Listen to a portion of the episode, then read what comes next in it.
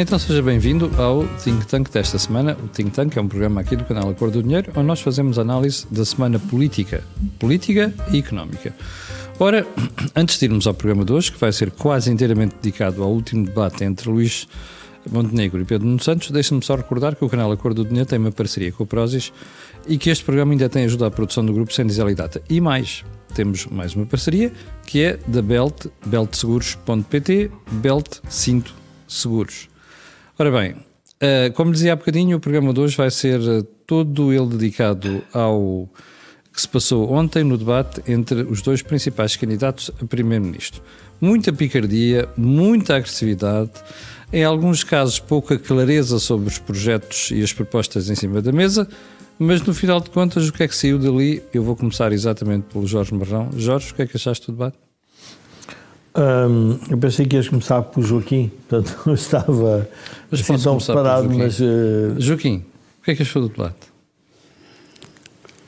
O retrato da política em Portugal. O meaning, ou seja? Que é um retrato muito escuro, pouca uh, iluminação uh, e ainda por cima uh, com a cor de burro quando foge, que é sempre cinzento, não é? Porque ele vai a fugir. E, portanto, foi, o que eu vi foi candidatos a dirigentes políticos em fuga. Porque, Mas porquê é que Joaquim diz que estavam Não enfrentam uh, a questão política essencial, que é porque é que se repete sempre a mesma coisa à espera de que o resultado seja diferente. Para o Einstein, isto era a definição de estupidez. Porque, de facto, eh, fazer a mesma coisa que já se fez antes e esperar que o resultado seja diferente é mesmo esperar a intervenção divina que muda o universo. Porque o resultado só será diferente se o universo mudar. Uh, agora, vamos lá falar um pouco mais a sério. Eram dois aspirantes à função política que não mostraram conhecer a complexidade a que eles se candidatam para ser gestores dessa complexidade. E, portanto, uh, aquela história do cão que vai atrás do automóvel. Bom, e se apanhar o automóvel? O cão não sabe o que é que há de fazer com o automóvel. E, portanto, aquilo pareceram cães atrás de um automóvel, ladravam muito, mas o automóvel seguia o seu curso. Não é a primeira vez que a política portuguesa se transforma nisto. O rei Dom Carlos era um exemplo clássico eh, do tolerante todas as incapacidades. Até que acabou a monarquia. A seguir veio a República. Também acabou a República. E a República tinha uma característica eh, essencial. Tinha republicanos que só admitiam que eles estavam preparados para exercer o poder. Todos os outros não só não estavam preparados, como eram uh, incapazes de explicar o que é que queriam fazer. Nós, depois de 25 de Abril, juramos que não íamos mais repetir os erros do passado.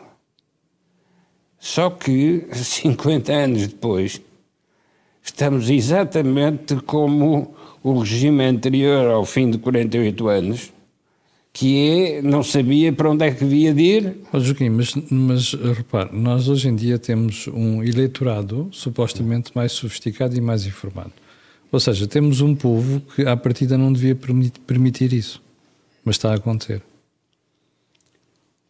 Mas temos dirigentes que repetem as mesmas atitudes e que por isso produzem os mesmos resultados. E aí volta a definição de estupidez do Einstein. É que, de facto, para ter resultados diferentes, é preciso ter atitudes diferentes. E quando tivermos atitudes diferentes, as coisas mudaram. Por exemplo, o Sá Carneiro só é explicável, mesmo nos seus exageros, só é explicável em função do modo como ele interpretava o papel do Partido Socialista na democracia portuguesa. E na versão Sá Carneiro, e também em parte na versão Cavaco Silva, o Partido Socialista é a força de bloqueio.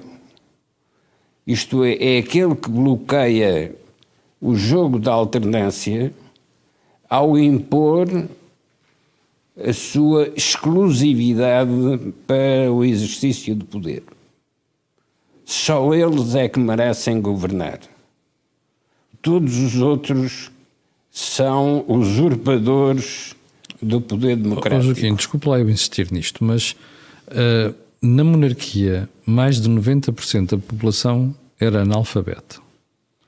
Quando nós tivemos o, o nascimento da Primeira República, mais de 90% da população era analfabeta. Quando nós tivemos o advento desta Terceira República, um, 70%, 70%, menos de 70% da população era analfabeta. Hoje em dia, nós já temos no ensino universitário, melhor, no ensino secundário, em certos níveis, mais gente a estudar do que tem os melhores países da Europa. Como é que um país que hoje em dia já não é analfabeto permite isto? Não acha estranho? Porque há países que têm pouca sorte. Isto é, a sua distribuição em termos de classes sociais e em termos de acumulação de poder e acumulação de capital, a sua distribuição destes indicadores é desfavorável a uma estratégia de crescimento. Uh, eu há pouco conversando com o, Jorge, uh, recordava-lhe uma experiência que eu tive na Lisnave e que me explicou, ou que me permitiu explicar, o que era a função pública. Então, falando com um dirigente sindical da Lisnave, ele dizia-me que quando veio para a Lisnave, o contrato era salário mais horas extraordinárias. E, portanto, a verdadeira habilidade deste funcionário era gerir e gerar horas extraordinárias.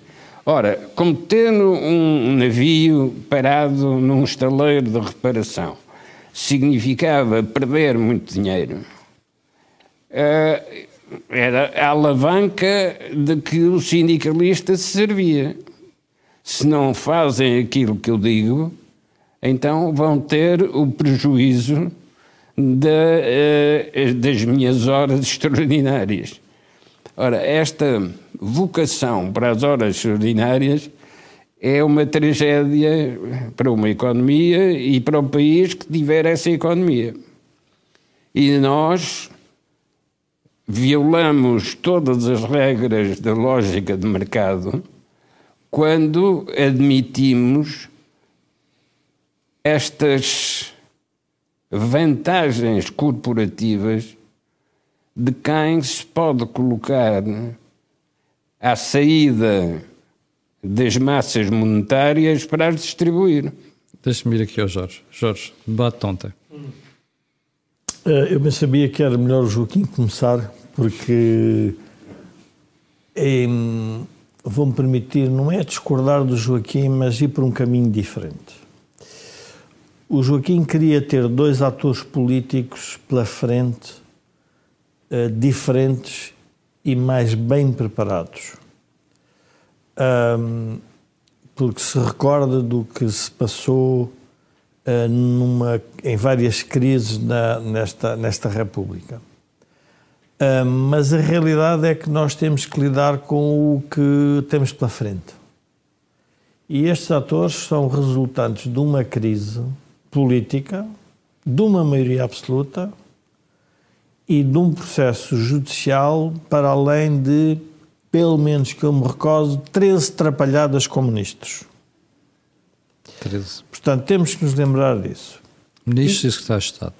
Hã? Ministros e secretários de Ministros Estado. Ministros e secretários de Estado. Portanto, é por aqui, é por causa disso que estamos aqui. Um, e, portanto, é muito difícil estes atores estarem preparados para isso. Mas sendo este o teatro que nos oferecem, e eu gostava de tentar explicar eh, às pessoas que tudo o que nós estamos a assistir é um teatro político muito bem encenado e que nós temos que estar atentos e desconfiar de alguns movimentos. E hum, eu aqui vou fazer a minha declaração de interesse, ou seja, aquilo que eu vou dizer é no interesse que as pessoas não votem no Partido Socialista. Portanto, não tenho, não vou, tenho que fazer a minha declaração de interesses. Uh, eu, já, eu, já, eu já fiz a minha apesar, apesar de uh, ter que, naquilo que for necessário, reconhecer o que foi bem feito, ou o que está a ser bem feito, ou o que poderia eventualmente ter sido bem feito se tivessem pensado de outra forma.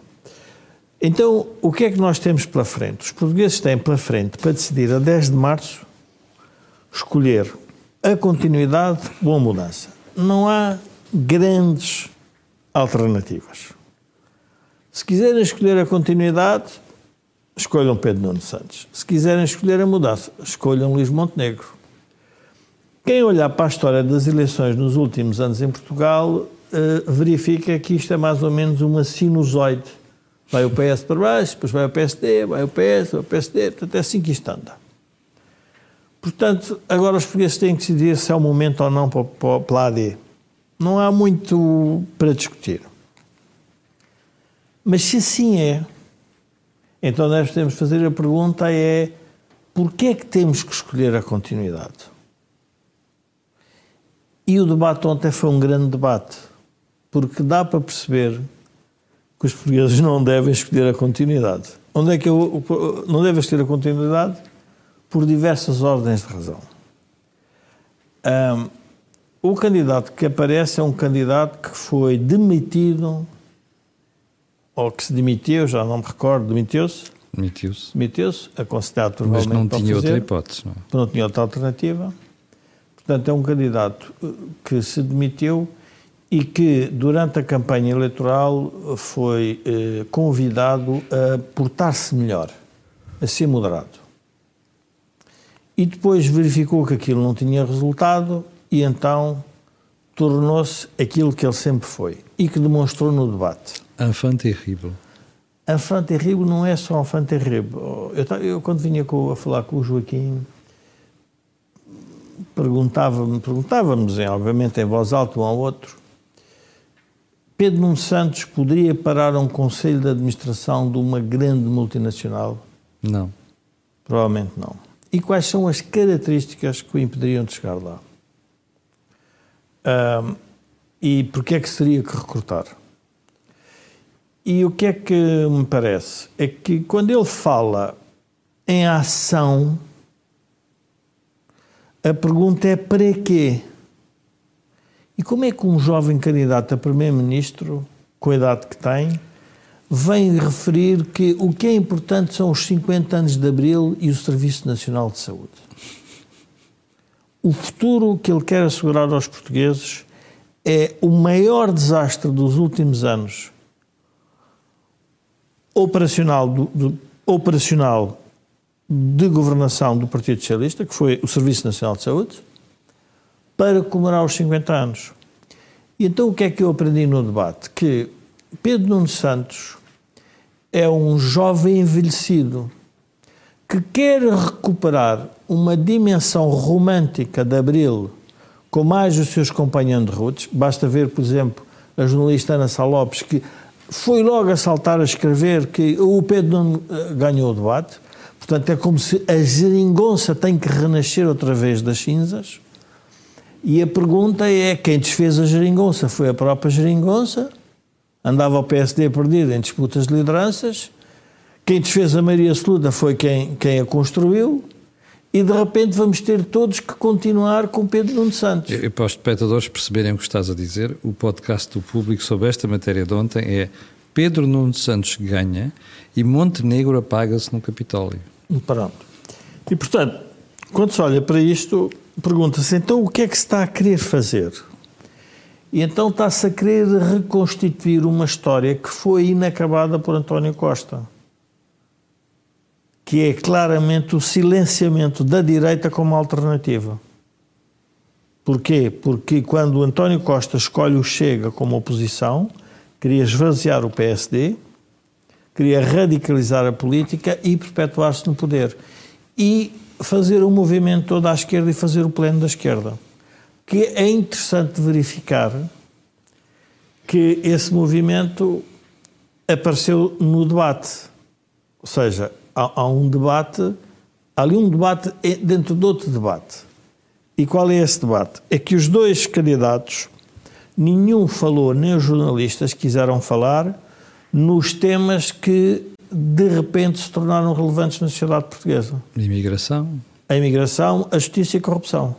Passaram ao lado. Ora, o que Mas é que... isso é culpa dos jornalistas. Não, eu não vou... Eu nessa matéria não culpo os jornalistas porque eu sendo... Eu, eu teriam que fazer como, como fazia Álvaro Cunhal. Quando alguém lhe perguntava sobre o tempo, ele dizia, já respondo, mas eu quero falar na reforma agrária. Portanto, eu acho que eles podiam ter feito o mesmo. Ou seja, podem fazer as perguntas que quiserem, mas eu respondo ao que quero. Se o senhor tem entrevistado, não é você que me obriga a responder. Eu também quero dizer coisas. Portanto, poderiam ter feito. Propositadamente não o fizeram. E esconderam-se. Por isso, a, a, a expressão do Joaquim é boa, que é, foram cinzentos nisso.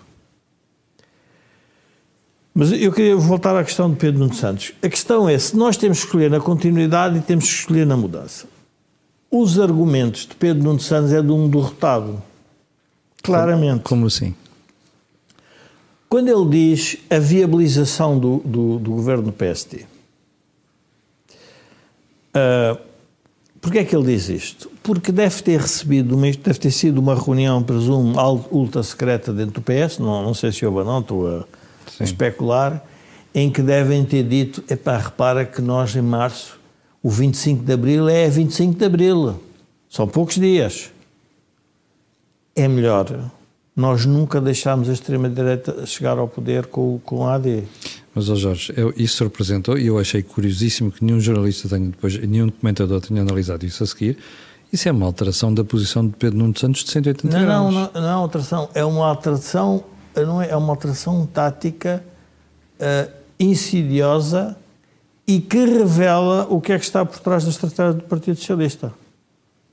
É fingir que vai deixar governar a AD para depois, porque ele faz uma coisa interessante que é, ele diz, nós eh, provavelmente não votaremos contra uma moção de exceção que apareça, poderia ser o Chega a apresentá-la, mas depois veremos logo no orçamento o que é que acontece.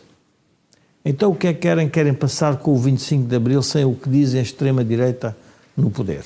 É basicamente isso. Mas vamos então a, a, às questões essenciais do, do, do, debate. Aquele debate é um debate em que, sendo aqueles atores, um, demonstrou personalidades muito diferentes. A personalidade de Pedro Nuno Santos, na minha opinião, na minha opinião, é uma personalidade construída pelos, pela comunicação social. Penso que era o Emílio Rangel dizia que as televisões conseguiam, conseguiam vender sabonetes e criar presidentes. Uhum.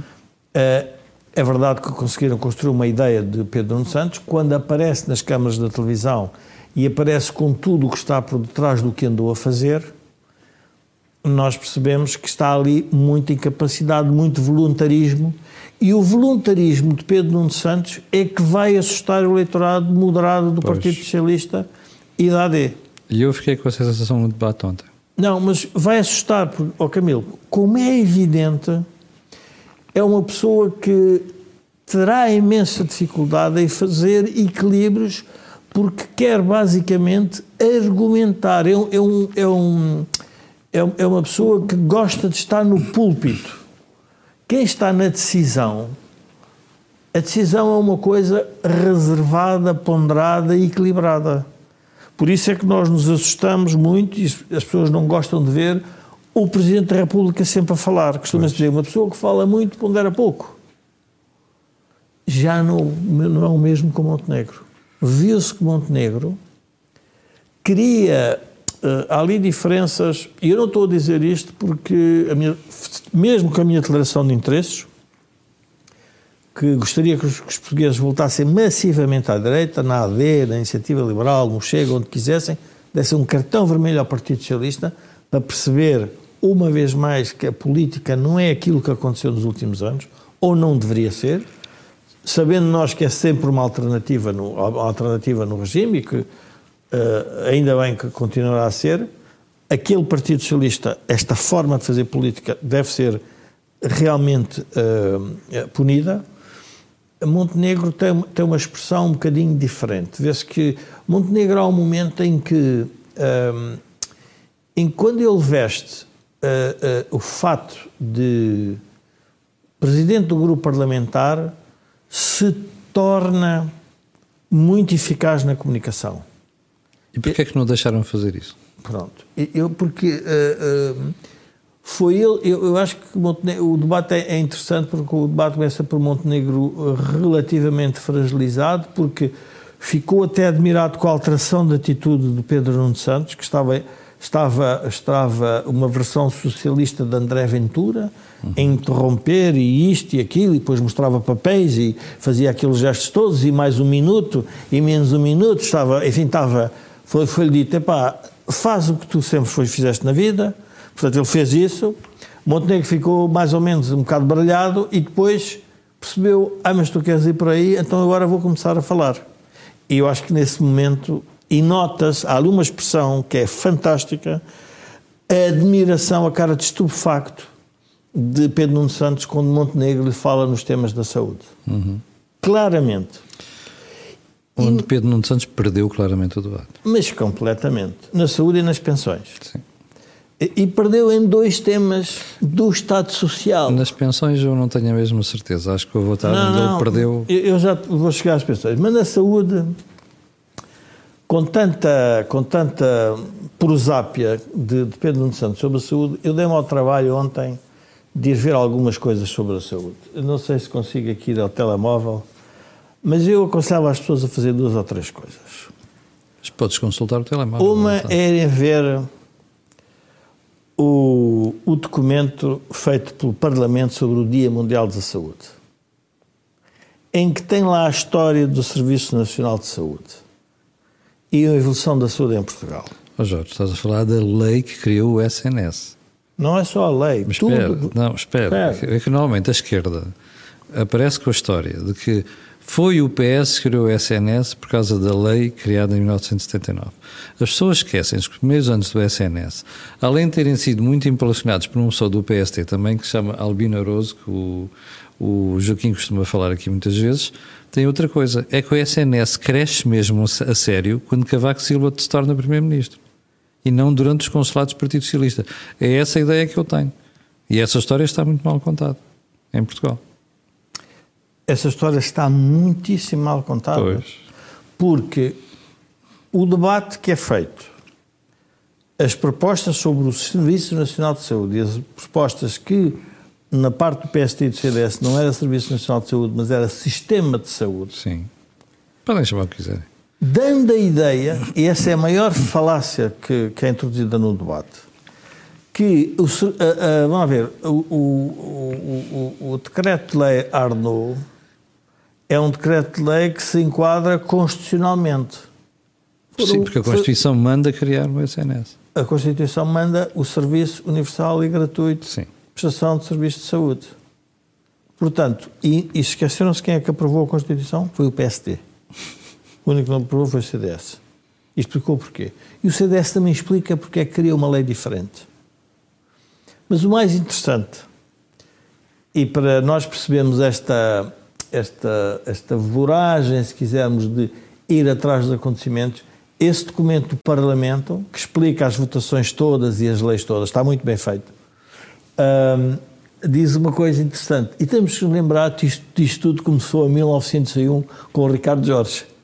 Ui. Ou seja, esta ideia que o Joaquim trans, nos transmite sempre, que ou o PS governa, ou ele a governar, ou os outros não podem governar sem a autorização dele, o problema de Pedro Nuno Santos é que se quer monopolizar a democracia. É uma espécie de transferência. Se todos os capitães de Abril, entretanto, morrerem, que é natural. O herdeiro é o Partido Socialista. Onde é que eles vão aparecer? Os novos capitães de Abril. E é isso que eles querem fazer. Pois. Querem agarrar-se que a democracia é a propriedade do Partido Socialista. E é interessante ver que. Está ali o documento que estás a falar. Não, não, este é um documento. Não, não, é um documento que Ah, do aparece. Parlamento, do do Parlamento, que é ver o que é- no Dia Mundial da Saúde. Sim. E depois o, também o, vale- Marco, o Marco vai já para O Ma- Marco procura e, e tem lá isso. Ahm, mas o que é interessante ver é que Luís Montenegro tem exatamente a mesma reação de estupefacção que tinha o PSD quando, foi os, quando, era- quando foram os debates que havia na época do Joaquim entre o Soares, o Sá Carneiro, o Freitas do Amaral. Ele olha e diz assim: Mas o que é que isso tem a ver com a realidade quando tu não fizeste nada? E então, para as pessoas pararem um bocadinho e pensarem, eu gostava de lhes dizer isto: como é que um candidato a Primeiro-Ministro fala na prestação de serviços de saúde e metade dos, dos hospitais são mais de metade, Mais de são, metade. são privados? Então, quem é que presta serviços de saúde a quem? São os portugueses uns aos outros, independentemente se é público. Olha, é este, é este o documento? É exatamente esse. Eu vou já mandar para. Aliás, vou pedir a. Marco, foca aqui e eu já te mando o, Ora bem, está ali, já está ali no ecrã. O ato fundador O da ato SNS, fundador. Vale a nas pena atas as pessoas lerem tudo para perceber o que foi o debate. E o já agora debate- vou, deixa-me dizer aos espectadores que vou disponibilizar aqui o link deste documento a seguir, precisamente para as pessoas te- poderem consultar e perceberem o que é a CNS. E depois, eu- e por isso é que eu digo que é a tal, a tal ideia de construir uma nova narrativa. Quando ele faz isto tudo, esquece de uma coisa. Eu faço. O, o- quantos decretos é que o, é que o, é que o, o- o governo de António Costa fez sobre a habitação? Por mais decretos que faça, o único verdadeiro decreto é quando a habitação, há mais habitação é mais barata. O Serviço Nacional de Saúde é a mesma coisa. Há o ato fundador e depois há quem é que, Quem executou? executou quem é que executou. Então vão ao Pordata, façam-me esse favor, e vão ver o número de hospitais ano a ano, como é que evoluem, quando é que eles nascem. E por isso é que Pedro Nuno Santos fica admirado quando o Luís Montenegro diz você produziu Pois, zero. E por acaso foi daqueles momentos em que Pedro Nuno Santos foi completamente apanhado em Mas é zero. Mas, ó ó, Camilo, ah, e depois outra coisa, que eu acho que o, o Luís Montenegro teve muito bem quando diz, e vocês é que são amigos da indústria farmacêutica. Quando a esquerda diz que a saúde não é um negócio, eu vou relembrar às pessoas dois ou três números. Ahm, todos os equipamentos hospitalares são fornecidos por privados. Para o público, para os hospitais públicos e para os hospitais privados. Então o setor público está ou não a promover eh, negócios no privado? Está. Isso é mau? Não. Então porquê é que diz que quando eu trabalho no privado é mau? Quando ele no fundo está a promover para as indústrias que produzem equipamentos eh, negócio. Quando compram meios de diagnóstico, equipamentos de diagnóstico, então o que é que estão a fazer? A mesma coisa. Quando compram fármacos, o que é que estão a fazer? Ah, então vem o, o problema central. Médicos. E eu peço às pessoas para irem ao Pardata e verem uma coisa muito importante sobre a saúde em Portugal. Quantos médicos há que há para habitante e quantos médicos que há na Alemanha? Há mais médicos. Portugal tem mais médicos. Muito mais. Portugal, tem 562 mil. Mesmo, já agora faz aqui uma ressalva, não. mesmo que os dados não estejam totalmente atualizados, e é verdade, a verdade é que Uh, o, nós temos por uh, mil habitantes aqui, mais aqui. médicos em Portugal. Somos o terceiro ou quarto país da OCDE com mais médicos. A Alemanha tem 453, nós temos 562. Pois. Okay? Só para que saibamos. E a França tem 316. E depois, médicos, o que é? Captura eleitores. É fazer as contas. Quantos médicos é que há? Fazemos umas contas rápidas. Vou fazer como o Guterres para não me enganar. Mas vamos às camas. E depois eu estive a ver as camas e disse: está bem, estamos a ver as camas. A Alemanha tem 776 camas por 100 mil habitantes e Portugal tem 300 e tal. Camas. Estava aqui a ver onde é que está Portugal, é 300 e tal, é o número que estava aqui. Eu olho e digo assim: então, o que é que nós estamos a falar? uma mistificação total está sobre ali, a conquista está ali, de Abril. Por data no ecrã com o gráfico mostrar exatamente o que é que acontece ao Rácio por Camas, isto é camas, camas nos hospitais. Sim. É ir ao Bordata e ver quais pois. são os números que relativamente. Portanto, é melhor. Então, um candidato a primeiro-ministro que quer invocar o Serviço Nacional de Saúde, os 50 anos, conta uma história sobre o serviço que não tem nada a ver com a realidade, realidade. dos últimos 50 anos. E o pior é que a comunicação social engole isto tudo. E, e destruindo a história de Portugal. É que o, o que mais me choca é que o Partido Socialista quer que a história comece quando está a governar e que acabe quando ele está a governar. Não aceitam uma coisa simples que é houve alguém que fez qualquer coisa. Pois. A destruição do, é, é uma lógica revolucionária, é subversiva. Eu não posso vir para a política para dizer que todos os meus adversários fizeram erradamente. É a mesma coisa que dizer, não estou nada de acordo com o que o Partido Socialista fez. Não é verdade, há coisas que fizeram e bem. Então aproveito e faço melhor. Agora, não posso é reescrever a história.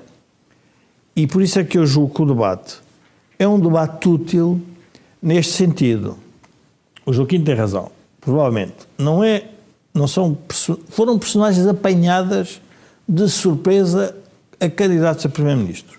Uma outra, antes, porque já estou aqui a monopolizar muito tempo, uma outra dimensão que eu gostava de, de, de pôr em cima da mesa. A arrogância de Pedro Nuno Santos quando diz a, a, a Luís Montenegro que ele nunca tinha governado nada. Para quem andou a governar uma companhia fosse... com 3.200 mil milhões de euros dos portugueses, Sim. via WhatsApp, tem que se demitir, porque era evidente que se tinha que demitir, vem explicar que ele é que sabe governar? Ora, isto, mas isto para quê? E depois lembrei-me de uma coisa que Luís Montenegro devia-se ter lembrado. Pedro Passos Coelho foi primeiro-ministro e nunca tinha governado nada. Pois. E tinha muito má fama antes de ser Primeiro-Ministro. E tinha má fama antes de ser Primeiro-Ministro. Portanto, os Primeiros-Ministros, e o Churchill tinha uma expressão, nunca ninguém tem a, a experiência de ser Primeiro-Ministro pela primeira vez. Exatamente. Nunca ninguém. É uma verdade lá para Alice. Este, para mim, isto é estranho como é que essa história aparece na campanha eleitoral. Os Primeiros-Ministros são como os melões. É assim, eu compro-os o que é que vai acontecer? E por isso é que eu estou. Se fosse uma feira e não um combate box, como quer a comunicação social, eu diria que nós estamos perante dois melões em que um já está aberto e a gente já sabe mais ou menos qual é o sabor. Sim, sim. O outro, epa, parece-me um melão que disse: olha, eu. Aceitável. É, é capaz de ser aceitável. Não estou a dizer que seja o melão perfeito. A, a, propósito do que o Jorge está a dizer da experiência uhum. governativa, eu hoje está, estava no interior do país e uma pessoa com aquela simplicidade e humildade de quem não, não está na política, quando estava a comentar o debate, dizia assim: ah, você vai fazer o think tank agora. Então não esqueçam de falar daquele momento em que o Pedro Nuno Santos diz o que estavas a falar, de você não tem experiência governativa. E diz assim a pessoa: olha, sabe o que é que eu teria dito? Olha, você tem, mas como a sua eu não quero. Está com aquela simplicidade que é do povo. Joaquim, deixe-me passar para si. Desculpa por ter. O Joaquim fez aqui um esforço para percorrer três: uh, uh, a monarquia, a Primeira República e a Terceira República, um, e para explicar que nós continuamos a cometer os mesmos erros.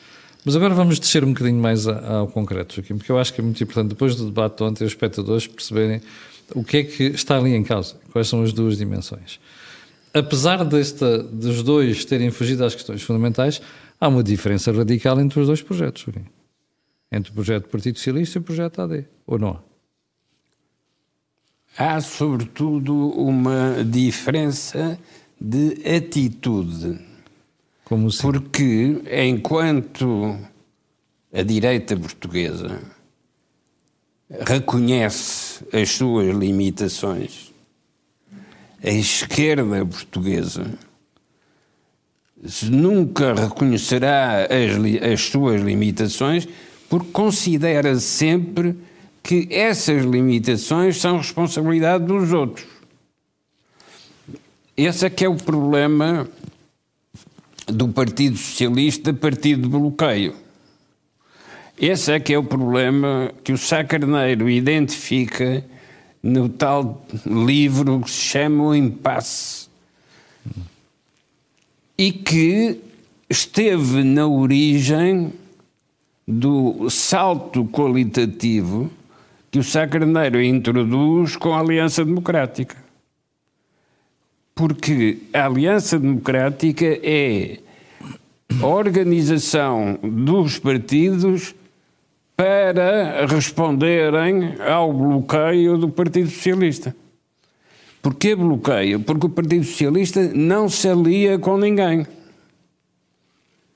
E não se alia com ninguém para poder utilizar o seu exclusivo acesso aos lugares de poder. É, temos de recordar que a política portuguesa foi durante muito tempo dominada pelo, pelos padres, isto é, pelas instituições da Igreja Católica. E que o Partido Socialista se revolta contra isso, contra o clericalismo e tem aquele grito que o Mário Soares repete, socialista, laico, laico e republicano. republicano. e radical. Ora, este grito é da natureza do próprio Partido Socialista. E quando vemos hoje o Nuno Santos, é outra vez a mesma coisa. Não esteve na origem do Partido Socialista, mas absorve essa, essa origem e passa a ser a sua própria natureza o modo como ele disfarça uh, a contração uh, do, dos. Uh, a, contração dos maxilares. maxilares. Tem com barba, a, ajuda. Com a barba. A barba ajuda. O modo como ele disfarça obriga-nos a lembrar o modo como os Bourbon disfarçavam as suas mandíbulas. E também era com a barba. Uh, mas passaram as gerações e lá vieram os Bourbon outra vez com a queixada à frente. Ora, o Nuno Santos é bem intencionado no sentido em que ele gostava de ser um primeiro-ministro com profundidade estratégica, que era o que caracterizava Mário Soares.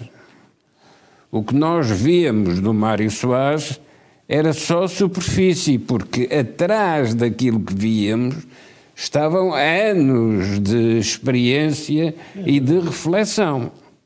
Eh, de reflexão sobre o que era a política em Portugal. Eh, e Pedro Nuno Santos não tem isso. Hum? E Pedro Nuno Santos não tem isso. Não, o Pedro Nuno Santos nem sequer terá sabido o que eram essas histórias, muito menos refletido sobre isso. Oh, Joaquim, deixa-me Apesar de tudo, o, o, o, autoritarismo do tempo de Salazar teve um efeito perverso uh, que foi esconder a história política de Portugal. Uhum. E a história política de Portugal é muito mais rica uh, do que uh, as simplificações que o combate político uh, proporciona. Porque enquanto se está no debate político, não se entra nos detalhes e nos pormenores da história política em Portugal. Mas a história política em Portugal, designadamente o papel da Inquisição na configuração dos comportamentos sociais, o papel das organizações autárquicas na captura dos poderes do monarca, tudo isso tem importância para os comportamentos políticos atuais. Mas, sobretudo, é a estrutura patrimonialista da sociedade portuguesa que se reflete nos comportamentos dos partidos. Todos eles são distribuidores de influências financeiras. Só depois dessas influências financeiras é que vêm as influências distributivas da política. Mas isso já é um segundo plano, porque o primeiro plano, que é o que desencadeou as nacionalizações em 75, o primeiro plano é sempre apropriar as riquezas da sociedade. Foi assim com a apropriação dos bens da Igreja, foi assim com, com a apropriação dos bens do capital. E o que é que fizeram com isso que apropriaram? Gastaram, distribuíram e acabou. Ficam os monumentos, mas só porque não dá para vender. Porque se pudessem vender os monumentos, também já tinham ido. Ó Joaquim, depois de assistir ao debate de ontem, hum, acha que o português comum, o eleitor que poderia ter dúvidas, terá ficado mais sensibilizado por uma área ou por outra? o, o, o eleitor só pode ter ficado sensibilizado pela simpatia e antipatia. Ou seja, não foi pelos argumentos. Sim. Foi pela agressividade ou menor agressividade? Eh, ou, se quisermos, até o eleitor comum vai premiar a ingenuidade dos que falam sem arrogância dos seus objetivos políticos. Hum. E, portanto, uh, o chamado português suave. Os, os que se apresentam como português suave têm uma vantagem eleitoral significativa, porque não estimulam a reação e acabam por passar despercebidos uh, no meio da multidão.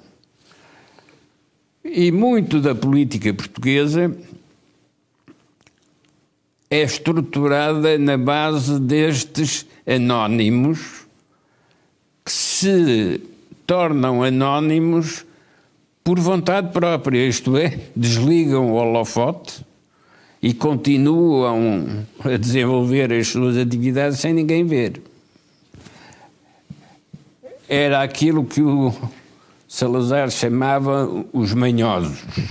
Uh, e de facto, grande parte da política em Portugal é feita por manhosos. Não tem nada de mal. É um estilo. É, também quero um comentário sobre Uh, e, e, e, e, vale a pena recordar estes uh, estilos canónicos, porque eles se repetem ao longo da história de Portugal. O próprio Salazar era um manhoso uma das alcunhas era o Manholas. O Manholas é justamente o, o, o Manhoso no tempo de Salazar. Não vale a pena ignorar este lado da realidade social portuguesa. Deixe-me ir aqui, porque o Jorge queria fazer um comentário sobre os manhosos. Jorge. Eu, eu fazer um comentário não é, dizer, não é, ser, não é leviano, mas é um comentário mais, mais agressivo e mais arrojado e obviamente sem ser ofensa pessoal para nenhum deles. Um, eu tenho uma ideia que o país uh, se resolve muito com o exterior e com pessoas que vêm do interior. A Corte de Lisboa é uma corte manhosa. É uma corte, não é manhosa no sentido de corrupta, é manhosa no sentido de sabe que está no centro da distribuição do dinheiro. E quando nós olhamos para Montenegro e para, para Pedro Nuno Santos, eu consigo ver uma certa virgindade em Montenegro sobre este tema da corte, no sentido em que ele não participou, o governo onde ele participou, ele não participou em nenhum governo, mas foi líder parlamentar de um governo com grande restrição orçamental. E, portanto, não teve sequer o, o, o, o tempo, nem, nem, a disponibilidade, nem o, acesso para poder fa fazer, eh, fazer um, eh, participar no modelo de redistribuição. Pedro Nuno Santos distribuiu 3.200 mil milhões para a TAP. É muito dinheiro para, para satisfazer muita clientela. E nota-se ali o problema de Pedro Nuno Santos. E os portugueses têm que perceber isto. Porque o Partido Socialista não foi na história política portuguesa o que é hoje. O Partido Socialista fez coisas fantásticas dentro da história política portuguesa. Só que temos que lembrar o que é que aconteceu com José Sócrates. O que é que aconteceu à ideia socialista aplicada por José Sócrates. E isso parece que não contaminou a forma de fazer política em Portugal. E o Partido Socialista anda a recusar discutir esse assunto. Manda tudo para os tribunais e não quer fazer esse debate. E por isso é que o debate hoje das extremas é a corrupção. Porque é o problema da política manhosa. E eu olho e digo assim, mas então Pedro Nuno Santos está nisto, mas para Montenegro, o que é que Montenegro fez nisso? Ele nem sabe, provavelmente, por onde é que iria começar, porque também nasce com uma restrição orçamental significativa quando era presidente do grupo parlamentar do, do PSD no tempo da Troika. Portanto, são personalidades muito diferentes que têm uma experiência de vida em que um vem lá, como eu digo, das berças, o outro também, mas o outro já está há muito tempo na corte. E depois há uma. Eu, eu queria falar, no início disse que eu queria falar antes do debate. Antes do debate, Pedro Nuno Santos chorou na televisão. António Costa, afinal, o juiz disse que não havia problema nenhum. As sondagens, o PS é o maior. Eu digo, mas o que é que falta mais a acontecer para nós termos todos que votar outra vez no PS? O que é que vão inventar mais? Porque achas que isto é tudo deliberado?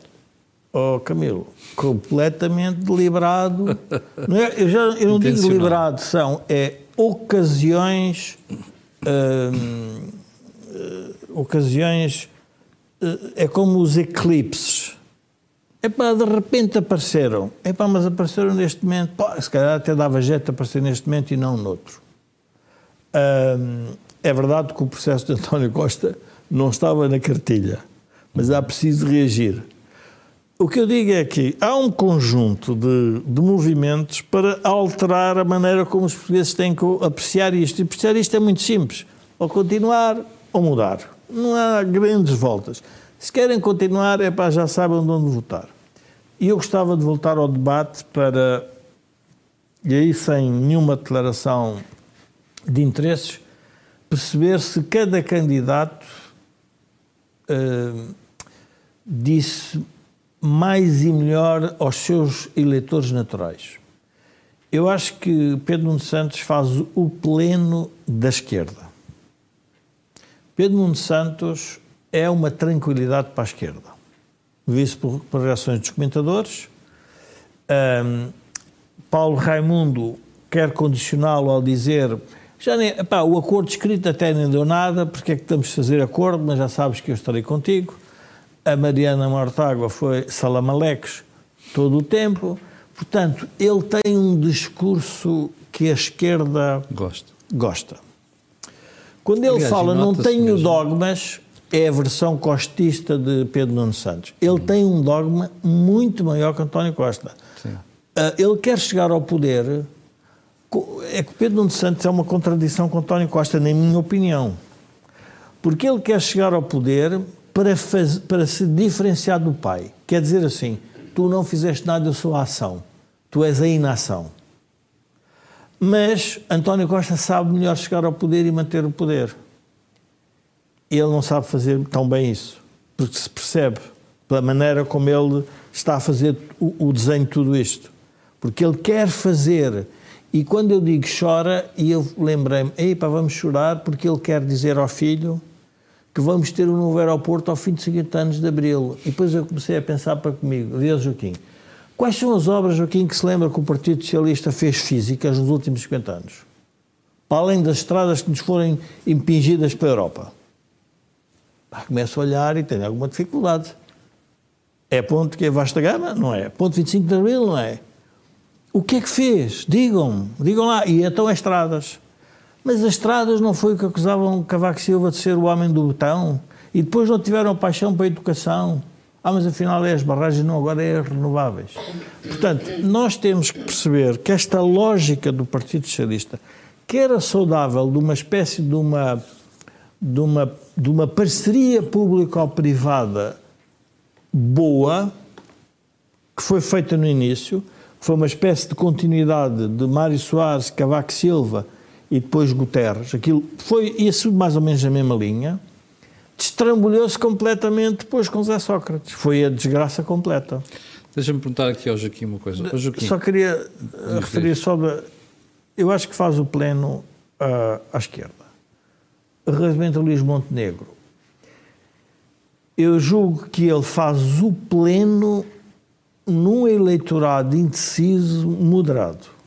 Não faz o pleno da direita. A direita não gostou muito do debate e isso tem a ver com uma razão que o Joaquim vínhamos a falar, é que a Luís Montenegro falta-lhe, ou faltou-lhe no debate, uh, o instinto de matador. É verdade. Ele disse coisas que, o, que, que era de, arrumou com Pedro Era Santos. QO técnico. Era QO. E ele não é uma personagem uh, uh, agressiva por natureza. Falta-lhe o killer instinct. Falta-lhe esse killer instinct.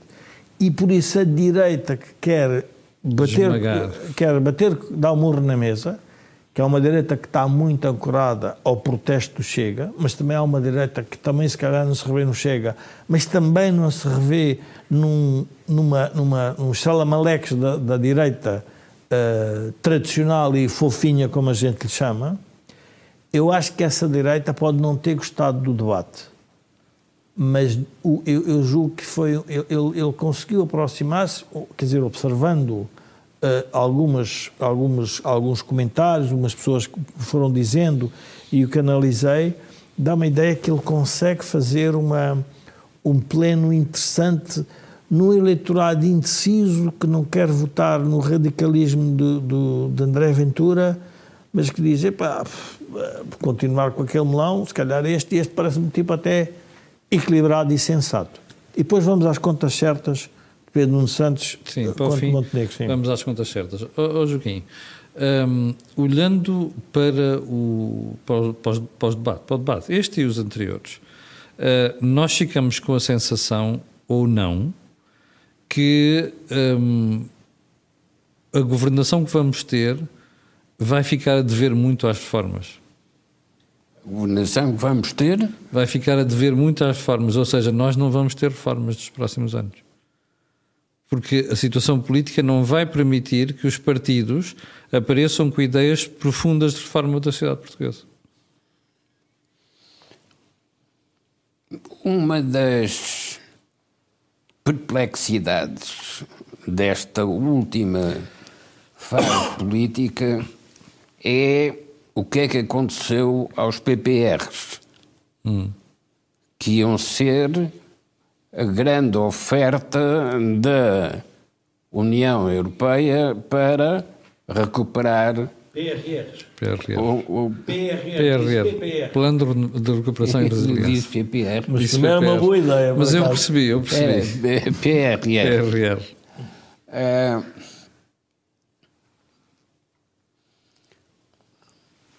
não há dúvida que para uma sociedade patrimonialista essa oferta de recursos financeiros disponíveis não poderia passar, uh,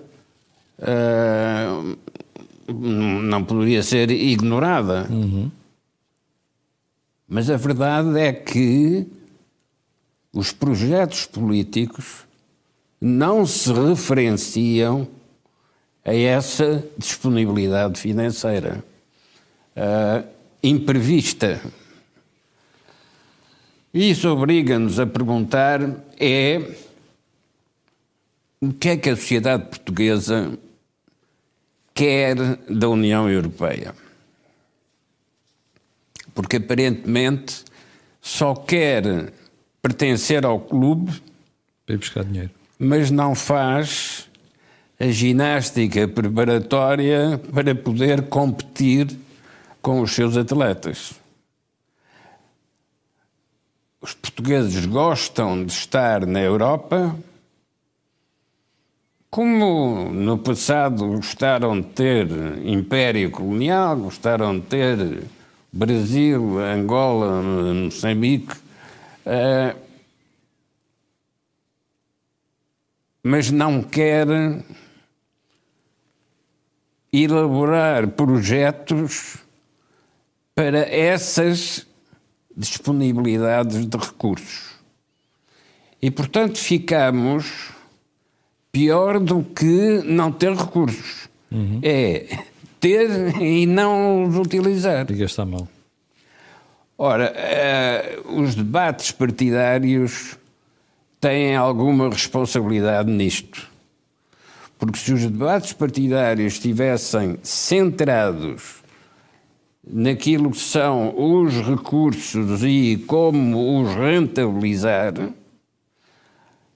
seriam debates bem mais interessantes do que os confrontos ideológicos de esquerdas e direitas.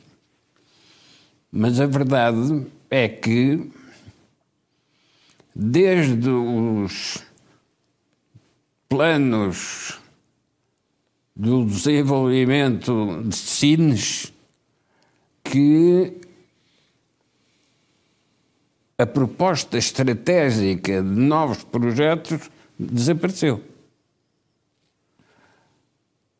Aliás, nunca ninguém quis analisar a sério porque é que o projeto de Sines se esfumou uh, nas brumas da memória.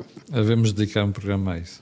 Mas a verdade é que ficou à espera à espera do Dom Sebastião. É verdade.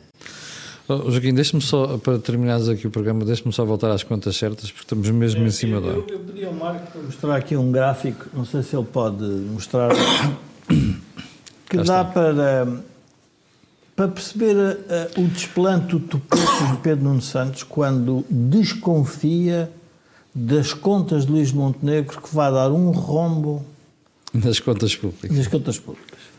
A dívida pública portuguesa, no tempo do professor Cavaco Silva, já agora para a esquerda que não gosta do professor Cavaco Silva, 95, Sim. era 58%. Do PIB. Quando é que começa o engenheiro Sócrates e quando termina? O engenheiro Sócrates deixou-nos vá 2011, 2012, 2012 já é a Troika, 111%. Portanto, o rombo do PS. Oh Jorge, mais uma coisa.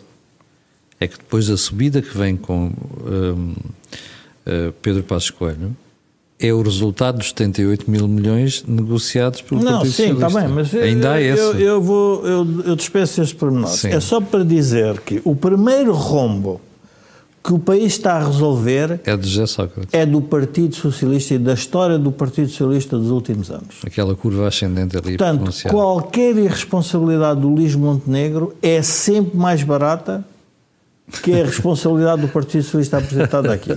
Essa está Portanto, boa. eu não consigo perceber como é que um, um candidato a primeiro-ministro e, e depois nenhum jornalista o questionar, como é que tem o desplante de vir dizer que as contas do Luís Montenegro estão erradas do ponto de vista de rombo nas finanças públicas? Eu sei de onde é que isto vem. De onde é que vem? Isto é a escola académica de aqueles que querem sempre explicar que os impostos mais baixos não geram crescimento. Ah, isso é e que a despesa pública é, é boa. E a economia portuguesa está cheia e de como gente a dizia o, o Robert Barro, se a despesa pública é tão virtuosa, porquê é que não a tornam infinita? Pois, Já agora fazemos isso. Mas não são capazes, ou seja, levam aquilo para os debates públicos para mistificar. E eu acho que os portugueses têm que se lembrar que nós não estamos só a julgar António Costa nestas eleições. Eu acho que nós estamos a julgar um regime que se perdeu, incluindo Marcelo Rebelo de Sousa. O tal Marcelo, que não é Marcelo Caetano, mas pode vir a ser. Que é, o regime perdeu-se ou não depois de Zé Sócrates, perdeu-se. Claramente. Claramente. Quer dizer, de repente é impossível o PS falar com o PSD, eh, só temos animais ferozes, só temos eh, eh, linhas vermelhas. E temos um partido que recusa sistematicamente qualquer acordo de regime para mudar as coisas, que é o Partido Socialista. Ele é o regime, ele é o acordo com ele próprio. Eu nem Sim, percebo como é que se fala em acordo de regime com o É Partido verdade. Socialista quando ele acha ele próprio regime. Acho isso um contrassenso. Acho que isso tem que se mudar o nome, tem que se arranjar outra palavra. Essa é que não arranja porque eles acham que são o regime. E a verdade é que a monarquia teve que, quando a monarquia caiu, criou-se a República. Foi a maneira de explicar o regime. E depois vieram as mudanças de República. A Primeira República, a Segunda República. E, portanto, tudo isto é a história de Portugal. A história de Portugal é isto.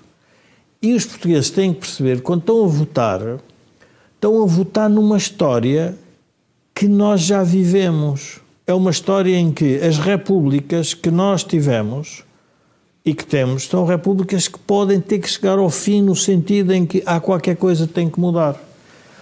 E é nessa parte que eu julgo que o debate dos dois, que esse aí foi a- isso é uma falhança dos dois, porque apesar de tudo, Pedro Nuno Santos podia querer discutir o assunto, eh, porque é um assunto que merece, que as pessoas estão a dar atenção, que são os assuntos que são de regime e que as pessoas acham que não se resolve e, portanto, vão ter que votar nos partidos extremistas e radicais, porque são esses que põem o problema em cima da mesa. Ô, Que eles, Jorge, aliás, omitiram. Última pergunta e muito rápida. Uh, ficamos ou não com a impressão que se o Partido Socialista ganhar, vai mesmo fazer uma nova geringonça? Mas porquê é que não havia de fazer? Não, mas não é, na- não é porque não havia de fazer, é que eu fiquei claramente, claramente com os últimos debates e com o de ontem Mas, que o PS ó, quer fazer uma segunda geringonça. Camilo, mas eu não vejo... E que os outros estão dispostos a, partir isso, momento- o Bloco a partir e do momento o que se passou em Portugal, o, o partido, o, o, o tema de António Costa é, é que António Costa, as sensibilidades esquerdistas dentro do PS até poderiam ser saudáveis para o próprio PS. O problema é que eh, ter sensibilidades mais à esquerda, com partidos ainda mais extremados no Parlamento, gera uma dependência que o país desconhece como é que se resolve. É tudo tratado nos bastidores, não é público.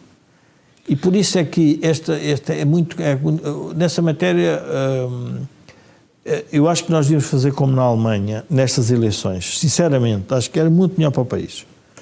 Há um resultado a 10 de março e, dependendo do resultado e o que é as consultas do Presidente da República, qualquer formação de governo que tivesse que ter apoio dos partidos teria que ser debatida entre os partidos durante um período alargado. E não me venham com a conversa que é preciso coisa, porque senão o, PR, o PRR, o, o aeroporto atrasa. O e o TGV. Não, não. Discutam e depois mostrem aos portugueses, mostrem aos portugueses, o final qual é o acordo. O que é que os senhores querem? Digam, escrevam, digam. Eu, antes de finalizar o programa, e a propósito do que o Jorge Marrão estava a dizer, eu quero recordar o que aconteceu numa das últimas eleições alemãs, a última eleição de Angela Merkel. Uh, a CDU e o CSU não conseguiram a maioria e ela teve que começar a negociar com o Partido uh, Social Democrata, que é o Partido Socialista Alemão. E eu me lembro que Marcelo Belo de Souza era comentador e ter contado esta piada na televisão: olha, eles já lá estão há três meses e não conseguem formar um governo. E o embaixador alemão, na altura em Lisboa, no almoço comigo, diga assim: se você conhecer o seu o comentador Marcelo Belo Souza, explique-lhe o seguinte: nós na Alemanha sentamos-nos e discutimos tudo, tintim por tintim, e depois pomos num documento. E esse documento é mostrado aos alemães. E pode ter uma coisa, pode ter a certeza de uma coisa: no fim do governo, vamos ver e a esmagadora maioria daquelas coisas foram cumpridas. É essa a diferença entre a Alemanha e Portugal, a propósito do que já estava a dizer. Chegamos ao final do programa de hoje. Quero pedir desculpa que ultrapassámos largamente o tempo, mas uh, existe justificação para isso. E quero dizer que voltaremos na próxima semana. Mas antes de irmos embora, quero recordar que nós temos uma parceria com a Prozis, temos outra com a beltseguros.pt e ainda tem este programa ajuda à produção do Grupo Sendis Alidata. Fique bem, para o final o pedido de sempre, coloque o dedo no gosto, coloque o dedo no partilhar nas redes sociais e também no botão que diz subscrever o canal. Eu voltarei amanhã às 8 da manhã. Muito obrigado.